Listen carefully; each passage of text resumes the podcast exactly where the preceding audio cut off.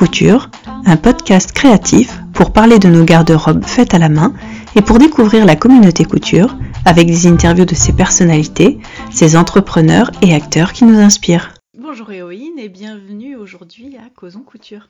Bonjour Mathilde, merci de m'accueillir sur ton podcast. Avec grand plaisir. J'ai souhaité euh, te rencontrer aujourd'hui parce que euh, j'étais curieuse de ton parcours et de où tu étais aujourd'hui. Est-ce que tu peux nous dire comment est-ce que tu as commencé la couture? Oui, j'ai commencé la couture.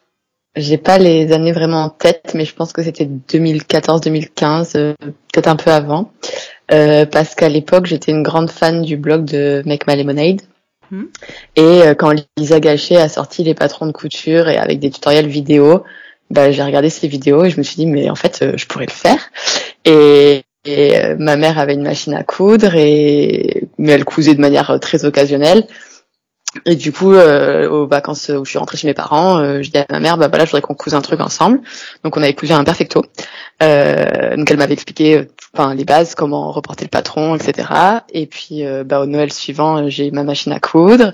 Et puis après, ben, c'était parti quoi. Et au début, tu as cousu vraiment, comme beaucoup d'entre nous, euh, une passion le week-end, le soir, à côté de ton boulot beaucoup plus classique et beaucoup à couture? Alors à l'époque j'étais encore étudiante et c'est je pense aussi ce qui a fait que je me suis vraiment passionnée pour la couture, c'est que je, je préparer le concours d'avocat. Et donc je passais mes journées à la bibliothèque à essayer d'emmagasiner des connaissances et je faisais rien de concret de mes dix doigts et ça devenait très frustrant. Et du coup, euh, la couture c'était vraiment pour moi un plaisir de voir que le temps que je passais, j'avais un résultat à la fin qui était en plus utile puisque je pouvais le porter, même si tout ce que j'ai cousu n'était pas portable, mais enfin tu vois ce que je veux dire. Oui, bien sûr. Et euh, la couture, ça est-ce que tu as toujours, euh, est-ce que tu aimé la mode? Est-ce que c'est quelque chose qui t'a intéressé? Ou est-ce que tu as fait toujours des choses de tes dix doigts? Ou comment? Ouais, je suis pas spécialement en mode. Enfin, euh, j'aime me sentir dans mes vêtements, euh, voilà, mais j'ai jamais été une grande suiveuse des tendances. par contre, oui, j'ai toujours été manuelle. Ma mère est très créative et depuis que je suis enfant, on fait plein d'activités manuelles et pour moi, ça c'est c'était naturel. Enfin, ouais. Ouais, donc c'était une continuité déjà de quelque chose qui existait. Donc faire de tes doigts, c'était quelque chose que tu faisais. Quoi. Oui. Ouais. En fait, je faisais beaucoup de bijoux euh, juste avant. Et j'arrivais à un point où ben j'avais trop de bijoux que je pouvais pas mettre. et du coup, c'était très bien de passer à la couture pour avoir autre chose. Mm. Je vois que sur ton blog, tu as fait des bilans euh, de manière euh, régulière, enfin annuelle ou tous les deux mm. ans à peu près. Ouais. Euh, ouais. Euh, t'as beaucoup, euh, tu parles de ce que t'as réussi, de ce que t'as pas réussi dans chaque euh, cousette. Hein. Enfin, tu t'empêches pas de publier quelque chose qui a pas réussi, ou en tout cas, tu t'es pas empêché d'en parler. Euh, en quoi est-ce que ça t'a fait avancer? Est-ce que t'as eu des retours sur ça, ou est-ce que c'était normal pour toi de faire ça? Ça me paraissait normal. Déjà parce que j'ai aucune honte à, enfin, je suis pas dans la performance et je cherche pas à montrer que j'ai une vie parfaite, donc euh, pour moi ça ça me pose pas de souci. Et après de manière plus consciente c'est vrai que je sais que sur Instagram on a tendance à montrer que ce qui est joli. Et du coup pour moi c'était avant tout euh, me rendre compte que des choses qui avaient peut-être bien marché sur Instagram en fait je les portais pas vraiment. Et du coup c'était pas vraiment une réussite euh, pour moi. Voilà. C'était plus ça qui est intéressant c'est pour moi parce que j'ai aussi comme une volonté de pas euh, enfin de porter vraiment les vêtements que je couds et voilà pas accumuler des vêtements que je ne porte pas. Donc donc c'était plutôt dans cette optique là que j'avais fait ces bilans et euh, dans les fails que tu as eu, c'était surtout des fails. Euh... J'ai un peu regardé. Euh, c'était surtout des fails avec des tissus qui n'étaient pas les bons pour des patrons ou des hacks euh, que tu as testé puis bah ça a foiré bah, en même temps euh, qui ne tente rien à rien. et, euh, et parfois un ajust enfin j'ai relu un ajustement de dos que tu n'arrivais pas à trouver le bon ajustement. ça c'était il y a quand même quelques années. Est-ce qu'aujourd'hui tu penses que c'est des choses que tu pourrais éviter et que finalement tu as appris de ces échecs? Ou c'est aujourd'hui, euh, même si on, avec le temps, l'expérience, on ne on devient pas parfait non plus, mais je veux dire, euh, c'est des choses que tu penses de débutant et que tu ferais moins ou? Oui et non. Je pense que ça dépend l'optique dans lequel tu couds. Euh, je remarque que les projets que j'ai les plus réfléchis sont ceux que je vais le plus porter déjà parce que ça fait longtemps que j'y pense, que j'ai passé du temps à le faire et que du coup ben j'y suis attachée et j'ai envie de lui trouver une place dans ma garde-robe. Mais euh, j'ai toujours encore ce truc de oh il me reste un petit bout de tissu bah je vais bidouiller un truc. Et puis euh, ça ça me plaît de le faire. Mais après en général les résultats c'est c'est pas toujours euh, portable quoi. C'est moins portable. Ouais. À quel moment est-ce que tu as eu envie de passer à un niveau au-dessus et te lancer dans le dans le patronage dans la conception? Euh, assez vite je dirais parce que je pense que enfin j'ai eu du coup deux trois vêtements et enfin je voyais assez vite euh, comment le, les pièces du puzzle s'assemblaient et ça me paraissait fou de savoir comment ça marche vraiment pour, tracer ces formes qui s'assemblent. Et j'avais essayé de décalquer des vêtements à moi et de les assembler. C'était pas un très bon résultat. Mais euh, ouais non très vite j'ai voulu comprendre comment ça marchait. Et comment est-ce que tu en es arrivé à faire la formation euh, I Am Pattern ben, parce qu'en fait donc à ce moment-là je travaillais et les, enfin, je sais qu'à Paris, ils ont accès à des cours de la mairie de Paris qui leur donnent euh, des cours du soir en patronage et ça, ça aurait été idéal. Mais à Marseille, j'ai pas du tout ça. Et, euh, et vu le boulot que je faisais, enfin, j'avais pas le temps à l'année de faire un truc euh, consistant. Euh, et du coup, le format deux fois dix jours, certes, ça m'obligeait à poser des jours, mais en même temps, je savais que une fois là-bas, je ferais que ça et que je serais dedans. Euh, le truc qui m'a freiné au départ, c'était évidemment le prix parce que c'est quand même assez coûteux. Et euh, ouais, j'ai profité que ce soit mes 30 ans pour me faire un, un auto, un très beau, un très bel auto cadeau. Et euh, suite à ces jours, euh, comment est-ce que ta pratique de la couture, elle a évolué? Disons que ça m'a donné plus de rigueur dans mes bidouillages que je faisais auparavant. Je me suis rendu compte qu'en fait mes bidouillages étaient bons, enfin l'idée était bonne, mais juste ça m'a donné une sorte de méthode dans quel ordre procéder pour arriver à un résultat cohérent. Euh, ça a éclairé plein de petites zones, plein de petites zones d'ombre, plein, plein de petites zones d'ombre qui, que j'avais encore, pardon, euh, sur certains trucs. Donc ça, c'était vraiment chouette. Euh, après, euh, en fait, je suis tombée enceinte euh, entre les deux sessions parce qu'il y a eu le Covid et donc la deuxième session a été reportée de quelques mois et du coup j'ai un peu une frustration de comme mon corps je savais qu'il allait changer et que enfin ça servait à rien que je me mette à patronner euh, sur mesure pour moi à ce moment-là c'est vrai que c'est un peu tombé euh, dans l'oubli, enfin pas dans l'oubli, mais genre je, je, je suivais surtout des patrons du commerce et je patronnais très peu pour moi. Et là, je pense que maintenant que je me suis restabilisée, je vais pouvoir reprendre. Bon. Et euh, comment t'as eu l'idée de faire une euh, robe euh, Donc, tu commercialises aujourd'hui un patron de robe? Comment ça s'est comment ça s'est fait en fait ça? Ben donc c'était un bidouillage. au départ. Euh, j'avais vu avec des copines, on avait vu une robe dans une pub qu'on trouvait trop belle et je m'étais dit ouais vas-y challenge accepted, je vais me la faire.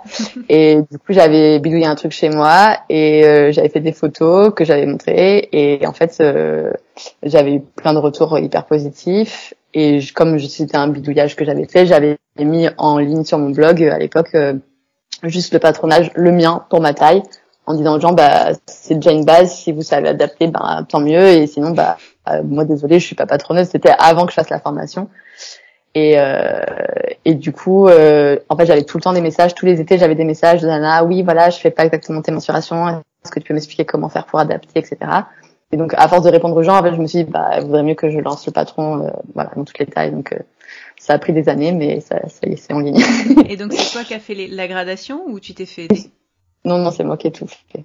D'accord. Et tu as fait ça, c'est suite aux infos que tu as eues sur la formation de modélisme ou bien tu as utilisé euh, des bouquins ou des, des, cours en ligne euh, En fait, j'ai utilisé notre, enfin, le patronage en tant que tel, j'ai utilisé la formation que j'avais faite. Et ensuite, pour euh, la gradation, la mise en page des patrons, enfin la création du livret et tout le côté un peu euh, technique et informatique, on va dire, j'avais suivi une formation d'une américaine qui s'adresse euh, aux personnes qui veulent commercialiser des patrons de couture. Et du coup, en fait, elle explique, euh, elle, elle, utilise Illustrator et InDesign pour faire ses, son, patron et ses, ses, livrets et elle montre tout de A à Z comment faire et du coup, j'ai suivi ça en fait. Et alors, ça te donne euh, envie de refaire tout ça? Oui, oui, mais c'est vrai que c'est beaucoup, beaucoup, beaucoup, beaucoup de boulot. Et je sais que toutes les créatrices disent ça. Et bon, moi, je suis encore au stade de bébé créatrice, donc euh, ça me prend vraiment beaucoup de temps. Et j'ai des, j'ai des projets dans le coin de la tête, des trucs qui sont en stade de, enfin, en cours de développement, mais euh, en fait, il faudrait que, enfin là pour sortir la robe Stark en l'occurrence, j'ai bossé à fond pendant trois semaines et là j'ai plus de ce, genre de possibilités, donc euh, de faire un peu partie par là, c'est compliqué après de, de sortir un truc, mais mais j'aimerais bien, oui. Et euh, aujourd'hui, euh, tu vis ou tu essayes de vivre de la couture. Comment est-ce que tu as fait la bascule? J'aurais bien aimé euh, pouvoir faire les choses de manière graduelle et commencer quelque chose sur le côté. une fois que ça marchait vraiment bien, pouvoir démissionner de mon travail, mon vrai travail et, et suivre sur mon voilà. vrai travail. Mais euh, on va dire que ça fait plusieurs, ça, ça faisait plusieurs années au moment où j'ai arrêté, ça fait plusieurs années que j'étais pas heureuse dans mon travail euh, que ça se passait pas bien du tout et que je rêvais de vivre de la couture mais sans oser me lancer parce que ça me paraissait fou et, et instable et tout ça.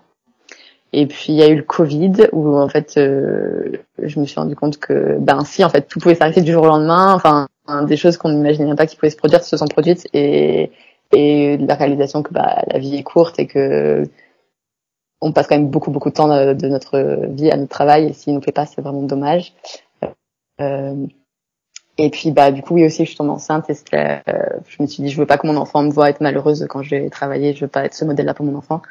Donc euh, ça m'a un peu décidé euh, en me disant que bah, au pire je retournerais bosser en tant que juriste ou en tant que cadre. Enfin, voilà. C'était pas comme si je, perdais tout quoi. Ouais. Et euh, quel a été ton, ton projet? Parce que la couture, on connaît plein de gens qui, vivent ou qui essayent d'en vivre, mais il y a plein de façons de vivre de la couture. Toi, quels, quels étaient tes choix en fait? Quels sont tes choix? Bah, ma préférence aurait été les patrons de couture. Ouais. Parce que ça me semble idéal, enfin, au niveau de l'organisation, de pouvoir travailler de chez soi au rythme qu'on veut, etc. Euh... Et puis il y a quand même le côté créatif, euh, il y a un peu un côté technique. Après il y a toute la partie communication qui est pas ce que je préfère, donc euh, que je me rends compte que c'est quand même le plus important pour vendre, donc ça c'est ça c'est difficile. Ouais. Euh, mais oui, les, le, le, patronage c'était vraiment mon, mon, idée numéro une, on va dire. Ouais. Puis après je me suis beaucoup comparée à toutes les nanas qui se lancent et qui font plein de trucs trop beaux, et je me dis mais le marché est complètement saturé. Et est-ce que je vais passer euh, deux mois entiers à produire un patron qui au final j'en vais en vendre 30 et enfin ça sera pas rentable, donc euh, ça ça m'a fait un peu peur. Euh, en parallèle, euh, on m'a contacté pour remplacer quelqu'un pour donner des cours de couture. Donc ça, au moins, c'était un truc euh, fixe à l'année parce que c'était donc pour les enfants et ils s'inscrivent au trimestre ou à l'année et ça me permettait d'avoir une source de revenus euh, stable tous les mois. Donc j'ai fait ça l'année dernière. Là, je vais reprendre ça dans un autre lieu, mais on va essayer de proposer aussi des cours euh, comme ça de manière régulière. et puis et puis après, bah, j'avais l'idée des séjours couture. Et euh, voilà. Et donc tu, toi, ton idée c'était plutôt patronner. Est-ce que pour euh, pour cette ligne de patron, tu avais euh, une idée du style ou tu avais des idées de projet, tu avais déjà des croquis dessinés, des choses comme ça, ou c'était vraiment plus conceptuel pour l'instant? Je voulais faire un truc, qui, comment dire, qui me que que j'aurais cousu, pour, enfin proposer des vêtements que j'aurais cousu pour moi et c'est peut-être un peu égocentré, mais je me disais euh, que tant qu'à faire, euh, autant que ça me plaise. Je pense que la plupart, elles commencent comme ça. Enfin, je pense qu'on on développe quelque chose qui nous plaît aussi, sinon c'est... Oui, mais peut-être qu'il y en a qui ont des stratégies de qu'est-ce qui est dans la tendance et essayer de coller à ça pour, euh, tu vois. D'accord. Et, moi, j'étais pas du tout là-dedans. C'était plus, euh... ouais, sortir un un pas, enfin, je sais pas, cinq patrons par an et puis euh, surtout des robes, euh, dos nu, tout ça, c'était un peu mon la marque de fabrique. Mais euh, ouais. C'est bien d'habiter à Marseille, c'est plus facile. Et tu t'es retrouvé à donner des cours. Est-ce que c'est quelque chose auquel tu prends plaisir, qui te, ou finalement tu te découvres euh, bien là-dedans ou? J'aime bien transmettre ma passion. Ouais. Après, euh, en fait, je faisais quand même beaucoup d'enfants. Ouais. Et même si, enfin, tu vois, c'était super chouette déjà d'être au contact d'enfants parce que ça fait des années que j'avais plus de contact, j'avais pas d'enfants dans mon entourage, euh, voilà. Donc ça, c'est c'est quand même chouette d'être dans ce monde-là. J'avais aussi des ados, donc pareil, j'écoutais leurs discussions et tout. Ça, c'était vraiment cool. Euh, mais après, euh, moi, je considérais qu'elles étaient pas là pour, euh, enfin, c'était pas l'école, que ça devait pas être la corvée, que ce qu'elles faisaient, ça devait leur plaire. Ouais. Et c'est vrai que je les poussais pas à faire des choses qu'elle ne voulait pas faire, mais du coup, euh, elle, dès que c'était pas un truc qui était fini en deux heures, ça les intéressait pas. Tu vois, il y a un peu ce truc. Et je trouve que c'est difficile de trouver le juste milieu euh, pour motiver des, des, des, jeunes, des enfants, et en même temps, enfin, pas les dégoûter, et en même temps les faire progresser, quoi. Oui, je donne aussi des fois des, je fais des petits stages pour les enfants. C'est pas toujours facile de trouver le, la bonne énergie pour euh, trouver ça. Ouais. Et donc, tu as lancé aussi les séjours couture c'est ça? Est-ce que tu peux nous dire un petit peu comment est-ce que tu as eu l'idée et comment c'est comment c'est parti? Euh, bah du coup c'est parce que j'ai fait cette formation euh, avec Kayam Patterns qui se passe donc en deux fois dix jours et qui pour lequel on peut euh, demander à être logés toutes ensemble, enfin en tout cas par petits groupes. Et on vit vraiment euh, en communauté, euh, presque en coloc du coup pendant dix jours. Et avec des gens qui ont les mêmes centres d'intérêt que nous et du coup enfin il y avait une sorte d'émulation de groupe que j'ai trouvé vraiment super chouette et que je me suis dit bah ça serait trop bien que ça existe mais aussi pour les gens qui veulent pas forcément faire du modélisme mais juste de la couture et c'est comme ça que l'idée l'idée est venue d'une sorte de colo de couture euh, mais mais ouais enfin je sais pas pourquoi je dis mais mais voilà Et donc, il y a euh, je, je, me souviens d'avoir vu euh, passer des stories, etc. Ça avait l'air. T'en as organisé donc deux, c'est ça? Oui, on a deux qui ont eu lieu, ouais. Et alors, euh, tu as retrouvé, euh, enfin, est-ce que euh, à la réalisation, tu y as retrouvé ce que toi, tu avais eu l'intention d'y mettre? Enfin, tu as trouvé que ça a marché dans ce sens-là? Ouais. Oui, ah oui, oui, oui, oui, oui. franchement, les deux groupes qu'il y a eu, c'était, c'était des nanas super et ça c'est, enfin, il y, a vraiment eu ce truc de, de vivre ensemble, etc., qui était vraiment chouette. Ouais, Et donc, vous aviez des thèmes, c'est ça?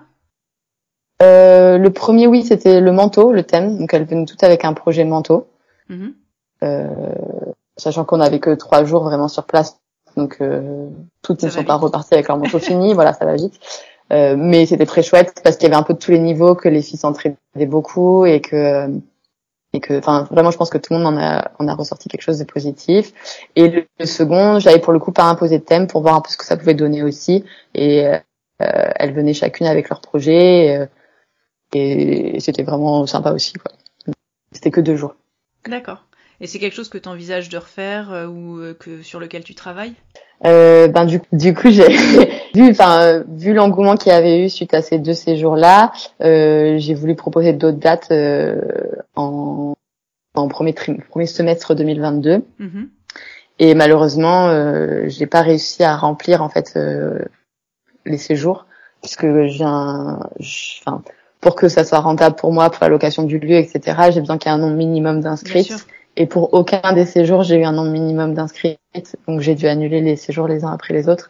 Et j'avoue que ça m'a un peu écœuré.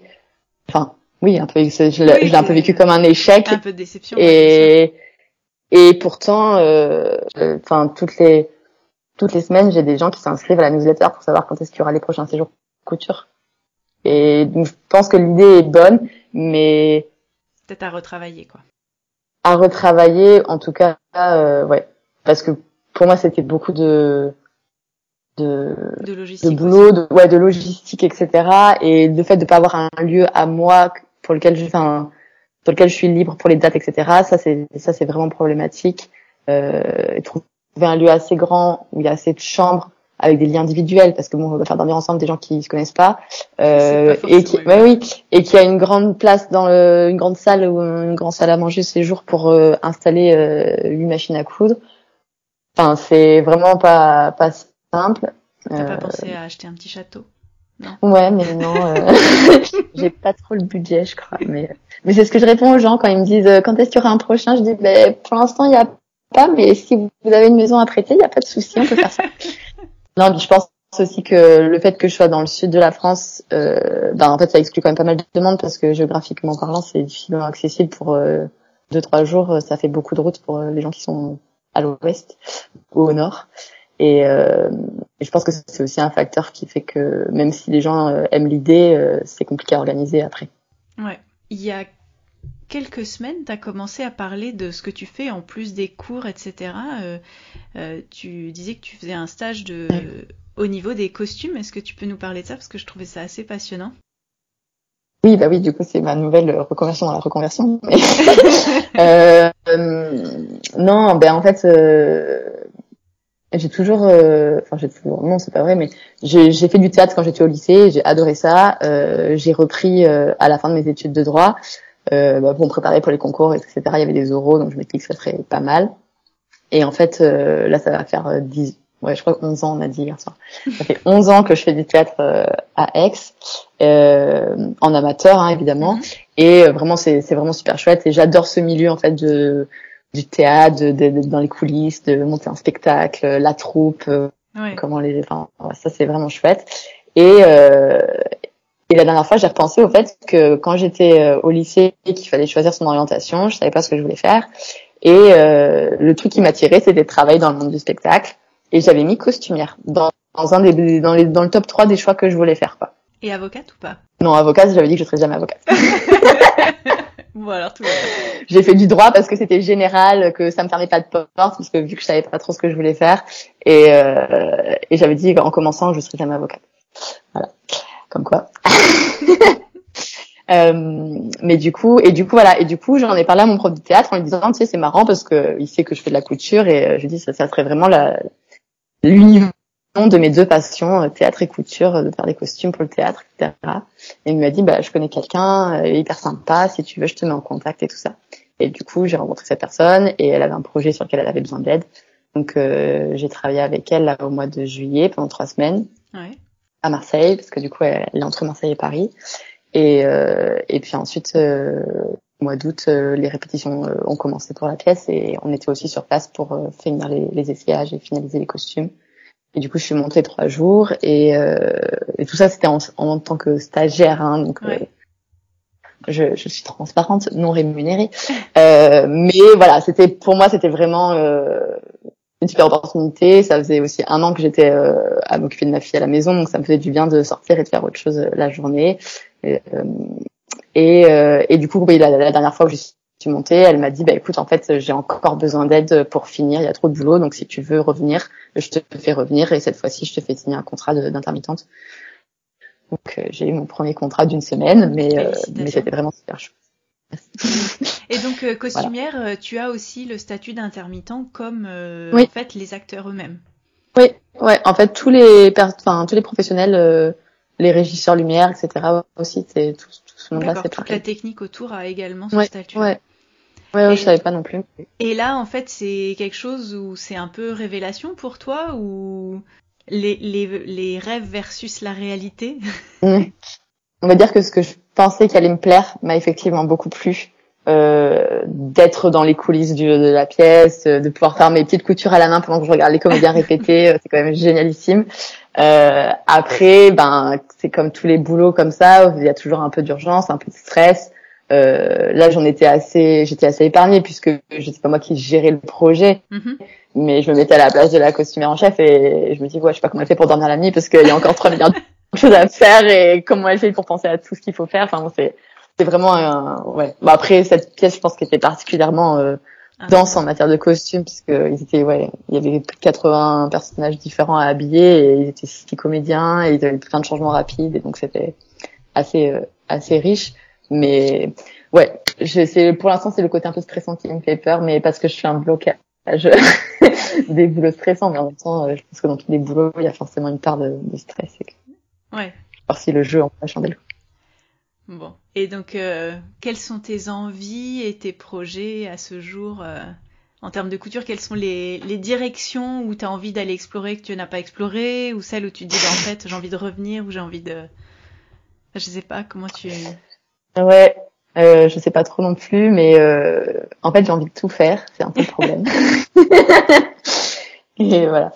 Je me suis pas mise activement à rechercher des missions de costume pour l'instant, mhm. euh, parce que j'ai aussi un souci de garde. Si j'accepte des missions à plein temps, bah, il faut que j'ai quelqu'un pour garder ma fille. Et pour l'instant, euh, on se débrouille entre nous, donc il voilà, y a ça aussi à, à, prendre en compte. Bien sûr. Mais j'aimerais bien refaire de manière ponctuelle euh, du costume, mais tu vois, genre dans mon monde idéal, pas tout le temps. Et euh, juste, tu vois, genre une ou deux semaines par mois, comme ça, je suis à fond pendant deux semaines, puis après, euh, je peux un peu faire autre chose pour moi. Oui, sans forcément la responsabilité euh, d'une pièce en particulier, vraiment être sur un... Bah écoute, oui. pourquoi pas Oui, pour l'instant, je me vois plus petite main, tu vois... Enfin, on a à Aix-en-Provence, il y a le festival d'art lyrique qui est assez connu. Enfin, c'est un festival international. Et en fait, moi, je n'y connaissais rien du tout. Et j'ai appris qu'ils ont des ateliers pour parce qu'ils créent tous les costumes sur place pour tous les opéras. Et du coup, ça, ouais, j'aimerais bien faire ça là au mois de mai être euh, être dans l'atelier entouré de plein de gens et euh, forcément apprendre encore plein de choses et sans avoir la responsabilité de concevoir des costumes. Bah, ouais, ça j'aimerais bien. Euh, après du coup, je vais commencer à donner des cours là dans une mercerie qui vient d'ouvrir euh, à Marseille. Je fais un petit un petit shout out pour la bonne mercerie qui a ouvert là, qui est qui est tenue par Elsa, qui est une fille super sympa et on va essayer de ouais dynamiser le lieu et de faire des événements et des, ateliers pour pour qu'on puisse un peu faire vivre la communauté couture marseillaise. Ouais. Euh, bah, ça, ça, ça c'est cool. J'aime bien aussi cet esprit communauté et entretenir ça, donc ça, ça, ça, me fait plaisir. J'aimerais bien sortir un ou deux patrons euh, cette année, mais voilà. Et puis, euh, et puis voilà. Et puis ouais, je t'avais parlé de cet été. Je me suis dit, mais personne n'a encore fait un podcast euh, couture et entrepreneuriat vraiment, tu vois, euh, parce que moi j'écoute plein de podcasts d'entrepreneurs, mais sur des qui sont dans des souvent plus des, des, entrepreneurs en ligne qui font des, des formations, des, des, créateurs de contenu, etc. Et j'aimerais bien, moi, interviewer euh, les créatrices de patrons, les gens qui montent des merceries, etc., savoir leur parcours et tout. Donc euh, j'avais aussi cette idée dans un coin de la tête, mais bon, voilà, je crois que le temps n'est pas très extensible, il va falloir choisir. oui, oui, bah après, euh, c'est des choses qui peuvent se faire point par point au fur et à mesure. Oui, oui, oui. oui. Voilà. Et tu parles, euh, il y a la mercerie qui a ouvert à côté de chez toi. Euh, tu as parlé aussi pas mal de la mercerie à Aix. Ça, c'est quelque chose justement euh, dont tu que tu apprécies. les lieux en dur avec les gens, les rencontres, les partages, etc. Bah, en fait, je trouve ça tellement courageux que ces filles qui ont mon âge, enfin une trentaine d'années, qui se lancent dans une mercerie en dur alors que on pourrait croire que c'est un peu has comme truc et et qui ont plein d'idées, qui font, je veux dire, tu vois, qu'Alison à Aix, bah, pour le coup, c'est, ça fait, ça va faire bientôt un an qu'elle est ouverte. Ouais. Et enfin, c'est incroyable. Elle sort des box, euh, elle a plein de, plein de trucs un peu originaux, un peu sympas. Et c'est vrai que entre Aix et Marseille, pour l'instant, on n'avait pas trop de, de merceries un peu cool, un peu modernes, euh, qui proposent des trucs qu'on voit sur Instagram. C'est un peu bête, mais oui. Enfin, oui. tu vois, on a, on a, on a des vendeurs de tissus, etc. Mais j'ai jamais vu du atelier brunette euh, en magasin, enfin des choses comme ça. Ouais. Euh, et puis le côté euh, ouais de faire des apéros couture ou des, des ateliers de couture, etc. Ça, je trouve ça chouette de faire euh, se rencontrer les gens. Bah, je pense qu'aujourd'hui, euh, soit tu as les grandes chaînes type Mondial Tissu et Eco, euh, soit ça des petites boutiques, mais pour le coup, elles peuvent difficilement survivre en faisant exactement la même chose. Oui, il leur faut forcément une plus-value qui va être la communauté, qui va être la nouveauté, qui va être l'exceptionnel, etc. Donc, ouais, euh, ouais, ouais, ouais c'est vrai. L'animation, les cours, euh, c'est forcément euh, une partie de leur leur plus-value qui fait que elles se démarquent. Et c'est vrai que de, de d'avoir des contacts avec des gens comme toi qui donnent des cours, qui ont une visibilité, qui partagent des choses, ça fait, ça crée une communauté de personnes autour. Et donc on leur souhaite à, tous et toutes partout en France plein de bonnes euh, ondes bah pour que ça continue de bah fonctionner parce que je sais que c'est pas toujours facile euh, les merceries bah en ce moment. Donc euh, voilà voilà.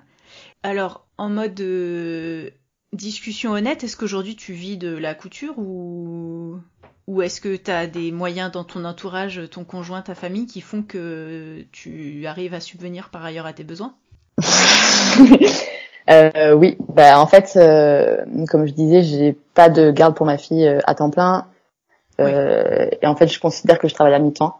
Euh, et on va dire que je, la grâce à la couture, je gagne à peine un mi-temps. Non, mais même pas. la moitié d'un mi-temps. ouais. la moitié d'un mi-temps, je pense. Enfin, ouais, ouais c'est. Bah, ça dépend des périodes. Euh, là, tu vois, le, la semaine de costume en intermittente, euh, ouais, ça va me faire euh, un super, enfin, un super, super rapport d'argent.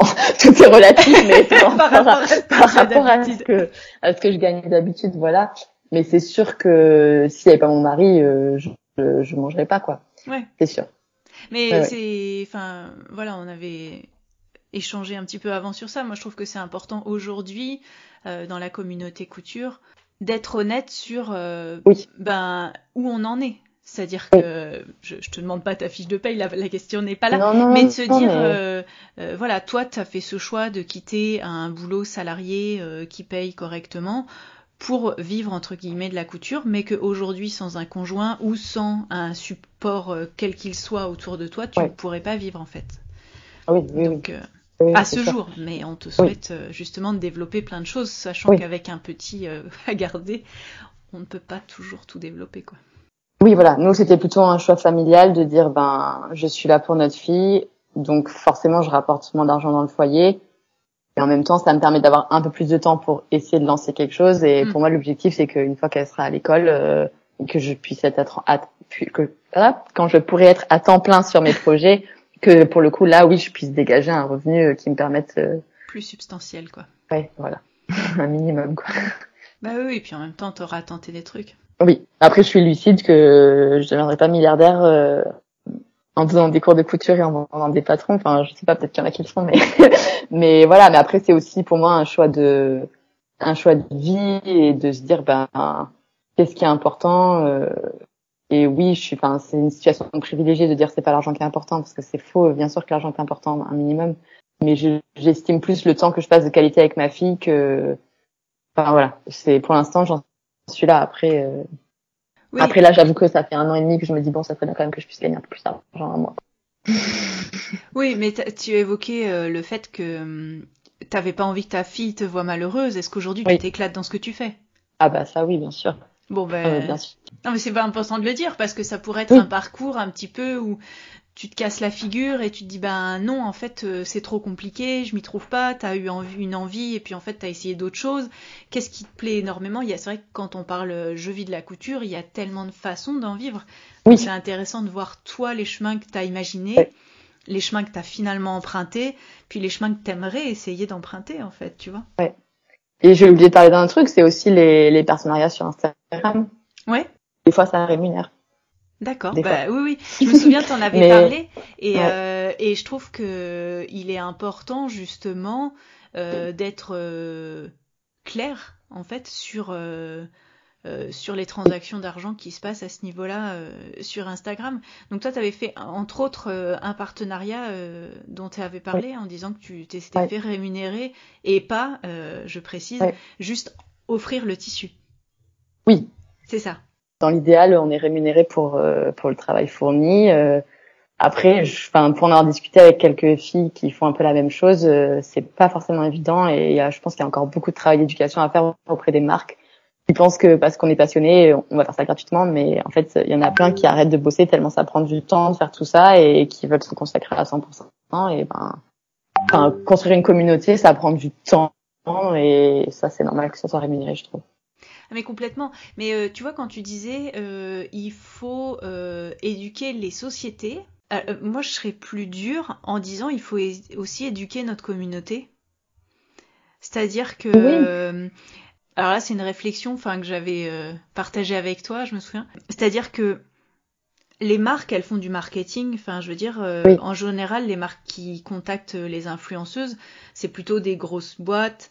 Euh, enfin, il y a quand même euh, derrière, ils ont quelqu'un dédié au marketing dedans. C'est pas des boîtes où il y a deux personnes, quoi. Je sais pas. Oui et non, parce que. Mais il y en a quand même. Il y a quand même des grosses boîtes qui contactent et qui ont des grosses machines derrière, en fait, et qui, je me souviens, certaines ont été affichées un temps plus ou moins euh, clairement euh, comme quoi euh, ben il se permettait de offrir un produit et ne rien payer en plus. Et pour côtoyer deux trois personnes qui justement font ça, je sais qu'il est aussi compliqué en tant que créatrice de contacter la marque et de leur dire bah ok je bosse avec vous mais c'est un partenariat c'est à dire que oui vous m'offrez le produit mais moi en échange d'un contenu je veux être rémunéré à une certaine somme. Et je pense que euh, il y a toute cette ambivalence de se dire bah comme toi tu dis bah voilà je consacre euh, enfin je suis aujourd'hui couturière de métier euh, de manière multiple. Et puis il y a celle qui va fournir plein de contenu à côté de son travail rémunéré et qui ne se compte de se compte pas comme couturière, mais qui en fait un petit un petit à côté. Et, euh, et elle va peut-être pas se sentir légitime de dire bah moi j'ai envie d'être payée pour ça. Donc elle va dire bah ravi j'ai reçu du tissu en échange bah et ça me fait super plaisir. Et comme ça je peux m'éclater à bah continuer de créer du contenu. Et, et j'ai envie de lui dire bah à, cette, à cette femme là j'ai envie de lui dire mais c'est génial tant mieux continue. Sauf que en même temps en faisant ça elle fausse le jeu quoi. C'est à dire que entre, en face, l'entreprise va se faire de la communication sur son dos, de la communication déguisée, au prix d'un produit gratuit. Et ça, c'est pas. Euh, alors, on peut pas dire que c'est légal. C'est pas que c'est pas légal, mais je pense que justement, il y a, y a aussi de la part de toutes les couturières qui font ça, même en amateur, même de manière. Euh, souvent, euh, c'est des filles qui passent énormément de temps et je les salue, mais vraiment bas parce qu'il y a un travail de contenu euh, qu'elle réalise, qui est aussi important et parfois plus mm. important que certaines influenceuses ou certaines euh, couturières qui n'ont pas forcément le temps parce que elles ont un boulot qui prend tellement de temps à côté d'un bah salarié qui peut être parfois hyper carré et qui permet d'avoir des horaires plus cool. Et donc, euh, donc je pense qu'il y a aussi une éducation de notre communauté à dire on a le droit aussi de dire que ce qu'on fait, si on se fait de la com sur notre dos, c'est que c'est du travail. Ben oui, mais ça c'est vraiment dur parce que je pense qu'il y a quand même une majorité de filles qui sont un peu, bah, euh, enfin de ce que je perçois comme toi et moi, euh, qui manquent un peu de confiance en elles, qui font leur petit, qui découvrent la couture, qui se trouvent euh, une passion pour ça et qui à aucun moment se disent je mérite d'être rémunérée. Mais en fait si. Et en plus, plus t'as des petites communautés, plus ton influence elle est grande. Donc c'est même pas une question de nombre d'abonnés ou quoi. Et, euh, et c'est vrai, et c'est vrai que comme tu dis, les filles qui n'ont pas besoin de ça pour vivre, et eh ben forcément elles voient pas le mal, elles sont contentes juste d'avoir un tissu. Mm. Mais mais quand tu vois en plus maintenant qu'il faut faire des réels, des vidéos, des machins, enfin c'est un boulot de fou. Ah, et et enfin moi on m'a déjà contacté, il fallait que je couse deux tenues dans deux tissus imposés. Et quand j'ai demandé comment c'était rémunéré, on m'a dit mais ça sera c'est votre visibilité qui va en c'est ça la rémunération. je mais pardon, euh, enfin ça va me prendre deux semaines de faire ça quoi. Ils sont fous, enfin ils se rendent pas compte vraiment quoi. Donc moi pour moi je, me dis que la limite c'est de dire t'as pas de contrainte. Si t'as pas de contrainte, si t'es pas obligé de poster, si t'as pas de, de, contrainte de durée, genre poster avant telle date ou quoi, tu fais ce que tu veux, t'acceptes de pas être payé, bah ok. Mais à partir du moment où il y a la moindre contrainte, non, c'est du boulot quoi. Bah, à partir du moment où il y a un engagement, l'engagement il est double en fait. Ah C'est-à-dire que bah eux, ils vont, ils vont te faire faire de la communication gratuite. Oui. S'ils veulent un poste, ben c'est du boulot. Ah bah carrément. Tu vois, si t'as, si t'as pas le, si, si t'as le choix de poster, pas poster, même si c'est un faux choix, hein, parce qu'on est d'accord qu'en général tu te sens un peu obligé. Mais euh, euh, bah et puis si en plus tu t'éclates à faire ton truc, euh, forcément t'as envie de poster avec plaisir, ce que je peux comprendre. Oui, mais mais, mais, quand on dit je vous envoie ça, mais c'est juste pour découvrir, bah forcément il y a quand même ce, ce deal inconscient de jouer sur bah ton bah sur ton plaisir, sur ta passion, bah etc. Donc hmm. Et tu vois le truc, la réflexion que je m'étais faite qui m'avait vraiment fait prendre euh, enfin qui m'a ouais. Euh, c'est enfin oui pas surprise mais faire réaliser à quel point c'était grave entre guillemets c'est que euh, si on était des hommes, je suis sûre que ça se passerait pas comme ça. Et je pense ben, qu'il y a assez un peu genre c'est un truc de bonne femme, elles font ça dans leur coin. C'est hein. ça a été ma réflexion aussi quand on a parlé, c'est que euh, la couture, il y a ce côté, euh, comme tu disais, les merceries un peu old school.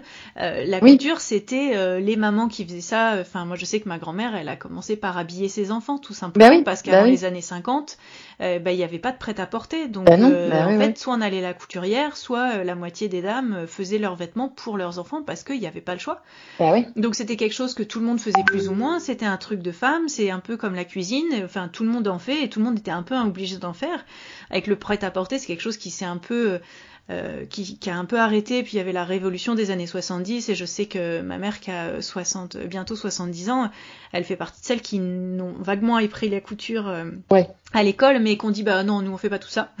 Ah et, et on est nous cette génération qui reprend ça et qui s'investit là-dedans et à qui ça plaît. Et, et en fait, je pense que comme tu dis, on est une majorité de femmes et que je crois sincèrement que parce qu'on est des femmes, parce que c'est un truc de bonne femme, euh, on se permet de jouer sur ça et sur. Euh, alors maintenant, ça commence à, à prendre un peu d'ampleur et devenir un peu mode entre guillemets, mais il y a à la base, c'était d'abord un truc où je, le fais par, pour me faire plaisir et comme je le partage dans mes épisodes sur la couture thérapie, ça joue tellement sur euh, la thérapie à plein de, enfin, de manière thérapeutique à plein de niveaux que euh, c'est pas avant tout un truc de mode, mais c'est avant tout un truc personnel de plaisir et de partage. Et euh, j'ai souvent, on en reparlait hier avec une autre couturière, ce retour comme quoi la communauté couture, il y a vraiment cette bienveillance et cette écoute et cette gentillesse. Donc je pense qu'il y a vraiment un terroir particulier de d'écoute et d'attention à l'autre. Et en fait, euh, on a, moi, avec tous ces retours sur ces histoires d'argent, j'ai l'impression que des fois on se paye un peu notre tête, quoi.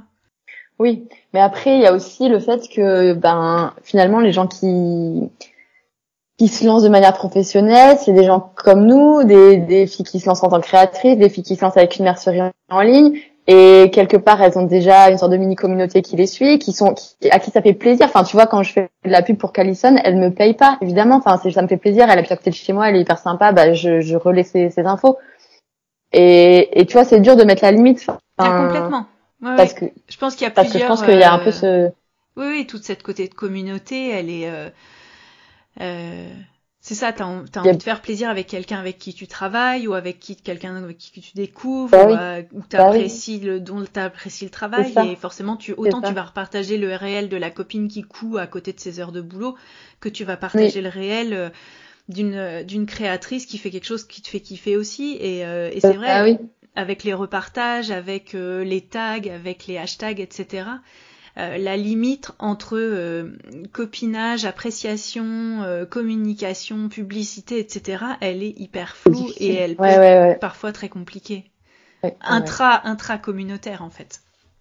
Au-delà du bah sujet avant qui était plutôt les grosses boîtes qui veulent essayer de se faire de la pub ça. au sein du, du truc. Ouais, non, c'est tout un, c'est tout un questionnement, un sujet, mais je pense que ces dernières années, on a beaucoup avancé parce qu'il y en a beaucoup, euh, surtout avec 2020, je pense, euh, ce gros changement de vie qui sont proposés de, de tenter d'en vivre et de se dire euh, comment je fais. Bon, pour les auditeurs que ça intéresse, j'en reparlerai. Pour les autres, ben, je suis désolée, j'en reparlerai. oh, cool, ça, je vais suivre ça, ça, ça m'intéresse. Non, en fait, pour être très clair, j'aimerais parler de justement les gens qui sont de voir avec des créateurs euh, enfin parce que je pense qu'on est toutes créatrices à chacun quel que soit notre niveau que ce soit créer des patrons que ce soit donner des cours que ce soit être influenceur couture ou quoi que ce soit. À un moment on crée. Et donc euh, je voudrais essayer de, de, rencontrer des gens qui en vivent pour et puis dans quelles conditions aussi je pense que c'est important pour nous toutes qui suivons. Et comme tu dis sur Insta il y a ce côté un petit peu on adoucit les angles quoi et de se dire bah parfois j'en vis puis parfois bah clairement bah j'en vis pas. Et je trouve ça euh, euh, bien que tu nous le dises aussi clairement parce que c'est euh, c'est important pour les gens qui disent ah, bah je vais essayer d'en vivre de se dire bah oui mais dans quelle mesure et dans quoi comment quoi. Ouais. Mais tu sais que quand j'avais parlé de justement du partenariat que j'avais fait qui était rémunéré euh, j'ai eu des messages de personnes qui me disaient mais en fait je veux pas savoir combien tu gagnes ça m'intéresse pas de savoir que tu es payé ou pas. Ils trouvaient ça un peu indécent de, de, de parler de ça tu vois non, mais euh, je peux comprendre, je peux comprendre, c'est vrai, mais en même temps. Euh... Alors après, pour un côté légal, sur Instagram, on est censé euh, déclarer quand c'est un partenariat. Enfin, je, je, tiens à le dire aux gens qui nous écoutent aujourd'hui, euh, que vous ayez envie ou pas de le savoir, à partir du moment où on vous a, c'est dans le cas d'un contrat, enfin d'un partenariat, hein, que on vous ait juste donné le tissu ou que on vous ait payé, l'un ou l'autre, c'est censé être noté. Oui, mais voilà. ça, je pense qu'il y en a beaucoup qui ne le font pas, malheureusement. Qu'est-ce que je voulais dire Je sais plus. Oui, mais la personne te disait qu'elle avait pas envie de savoir et que toi, t'étais peut-être. Eh ben, tu vois, pour le coup, euh, moi, je suis toujours un peu à contre-courant. Mais moi, j'aime bien savoir parce que non, je sais pas exactement expliquer pourquoi, comment. Je trouve que euh, on a toutes des situations différentes, on a toutes des goûts différents, et, et, je trouve que ça, comment dire, je, je je me souviens que dans un de tes articles, t'expliquais que tu avais trouvé euh, une bonne partie de tes tissus au marché, qu'ils étaient pas chers, et de la même manière que nous, on a ici sur Angers un, gars qui fait du déstockage avec des, métrages euh, pas chers sur des tissus de grande qualité. Euh, je trouve que, Enfin, je, je suis pas du tout pour dire euh, tel, voici euh, ma dépense mensuelle budgétaire en couture. Hein. La question n'est pas du tout là. mais, je trouve que la façon dont financièrement on est équipé pour coudre, de manière très générale, ça définit aussi plein de choses sur ce qu'on fait. Et moi, je me souviens en formation. donc dans ma session du mois de mai, là, il y avait une de mes élèves qui me disait, bah, c'est vrai que moi j'ai des moyens, euh, elle me dit, et, que forcément, il y a des écueils que je rencontre après. Parce que comme j'ai des moyens, je peux me permettre d'acheter des trucs. Alors que d'autres, elles ont rencontré des écueils, mais des écueils qui font grandir, hein. enfin, je veux dire des, des questionnements, en fait, plus que des écueils, et des questionnements qui viennent après, qui viennent avant pour d'autres qui n'ont pas les moyens. Et, euh, et je suis pas en train de dire, euh, si on a de l'argent ou pas, ça change la façon dont on pratique la couture. C'est juste de dire que suivant les moyens qu'on a ou les moyens qu'on a envie de donner à la couture aussi, hein, peut-être qu'on a les moyens pour euh, acheter d'autres trucs et qu'on en met moins à la couture. Je trouve que ça ça, ça, ça, ça, nous demande d'être plus ou moins créatif et peut-être d'aller chercher des options et peut-être, je sais pas, peut-être que si notre budget de couture c'est acheter un patron par mois, et ben euh, et ben si on veut coûter trois patrons dans le mois, et ben il va falloir qu'on soit créatif et qu'on aille chercher d'autres choses. Et peut-être que quand on a un budget plus grand, et ben il va être plus facile de se dire j'achète, j'achète, j'achète. Et peut-être qu'il y en a une autre, ça va la pousser à dire bah tiens j'aime bien le modélisme, par exemple. Hein, c'est vraiment un exemple, mais je trouve que ça, ça joue aussi sur la créativité. Ça veut pas dire que les gens qui ont de l'argent ne sont pas créatifs, ce n'est pas ça non plus, parce qu'il y a des gens qui vont justement l'utiliser pour faire des trucs un peu grandioses et complètement barrés géniaux. mais voilà, je trouve que ça. Ouais, c'est très juste, c'est très juste. Mais il y a des personnes qui font ça, qui à la fin de leur article, de, enfin surtout sur les blogs, qui mettent combien a coûté le tissu, le patron. Si elles l'ont utilisé plusieurs fois, elles, elles déduisent un peu le prix du patron. Et, et je trouve que effectivement, ça aussi, ça, ça ramène un peu plus de réalisme, surtout pour les gens qui ne cousent pas et qui suivent nos aventures, tu vois. Parce qu'ils ont l'impression que j'ai plein de fringues gratos. Non, c'est pas gratos. voilà. Après, c'est vrai, moi aussi j'ai de la chance d'avoir le marché pas loin où c'est vraiment pas cher et, et je m'en réjouis. Mais mais euh, mais bon, c'est je pense que la, notion de, du prix du tissu. Euh, après, je pense qu'aussi il y a un peu un truc comme un effet de mode. Euh, et qu'il y a beaucoup de filles qui avant avaient un certain budget qui était alloué à l'achat de leurs vêtements qu'elles reportent sur la couture, ben du coup les prix des tissus augmentent, je, je trouve. Ah bah on, on va pas se lancer là-dessus, mais clairement le tissu aujourd'hui pour côtoyer des gens qui font du tissu, euh, que ce soit euh, le tissu, euh, le bois, le papier et compagnie, d'où aussi le développement du, enfin l'augmentation simplement du prix des patrons, du prix des fournitures, du prix du tissu. Ouais, non, ça, c'est sûr, mais c'est c'est vrai que je veux dire, j'entendais il y a pas très longtemps une créatrice qui expliquait que bah, finalement, pendant 2020, pendant le confinement, euh, le, la couture a pas été tant impactée par ça, par les confinements, etc. Eh euh, les gens continuaient à coudre, tout allait bien, entre guillemets, c'était un moment un peu de pause, ça a permis à plein de se poser la question, de commencer, euh, comme disait Florence dans mon dernier épisode hors, hors série sur la couture thérapie, et que par contre là, ben, on, il y avait une conséquence, c'est comme un retardement, en ce moment, bah, les gens ont moins d'argent pour euh, acheter plein de choses euh, essentielles et donc forcément aussi euh, les choses non essentielles comme s'acheter du tissu pour coudre. Et que, bah, et que ça tape plutôt maintenant et qu'avec les augmentations de tissu, que ce soit les merceries, que ce soit les gens qui vendent de la laine, etc., enfin, ça devient difficile pour tout le monde en fait. Ouais. Mais même le marchand du marché, il m'a dit hier qu'il allait devoir augmenter ses prix en janvier parce que c'était plus possible. Ah bah oui, alors, si même le mec du marché ouais, augmente donc, euh, avis aux Marseillaises avant le mois de janvier. Faut aller le temps. non mais ouais, ouais, ouais. Et puis, euh, moi je me souviens de certains réels qui passent euh, un peu, euh, euh, quand ils sont très courts et un petit peu punchy, qui dit des choses où, les gens disent, bah, en fait, vous avez l'impression que je gagne, enfin, je, je, dépense moins en faisant de la couture. Oui. Ou que je paye moins cher, mais en fait, non, pas du tout. On eh est oui, consciente oui. que... Eh oui au-delà du temps, hein, on parle juste en matière première. Et on parle pas du temps, effectivement. Et on parle même pas du temps qu'on va passer à faire ça. Donc euh, non, non, sauf exception, euh, c'est quand même souvent au moins le même prix, mais le même prix que quoi? Le prêt à porter, voilà, oui, oui. Et, quel prêt à porter Oui, quel Ah ouais, non. Voilà, mais on, peut aussi se poser la question des matières. Euh, oui, oui, Et de d'où on va chercher nos tissus. Bon, bon, on va pas refaire le monde là comme ça. Bah en tout cas, euh, merci beaucoup euh, Eoine d'avoir partagé euh, ton parcours et surtout les questions qui viennent quand on a envie de se lancer, de tout lâcher comme tu l'as fait pour se lancer dans la couture, et puis de se dire qu'il y a, y a, plein de façons de pratiquer la couture en fait. plein de façons qu'on imagine, d'autres qu'on n'imagine pas, et puis l'idée c'est aussi d'essayer pour voir bah, qu'est-ce qui nous fait plaisir, qu'est-ce qui nous plaît et qu'est-ce qui nous apporte de l'énergie et qui nous fait du bien quoi. Tout à fait, tout à fait. Non, mais c'est vrai. Parce que tu vois ce que je trouvais. Bon, je repars sur, en arrière. Je t'en prie, je t'en prie. Sur l'orientation, je trouve que c'est vraiment difficile quand tu es en, première terminale de dire qu'est-ce que tu vas faire plus tard, que tu aucune idée de qu'est-ce que ça veut dire vraiment travailler dans une entreprise ou ailleurs. Et, et tu vois, j'ai fait dix ans d'études pour un métier qui au final, oui, j'avais fait des stages quand même et enfin il y avait certains trucs qui me plaisaient quand même dans le métier mais je trouve que c'est indispensable d'essayer vraiment euh, un métier avant de se lancer. Et c'est aussi pour ça que j'avais fait ce stage chez la costumière avant de dire je veux être costumière.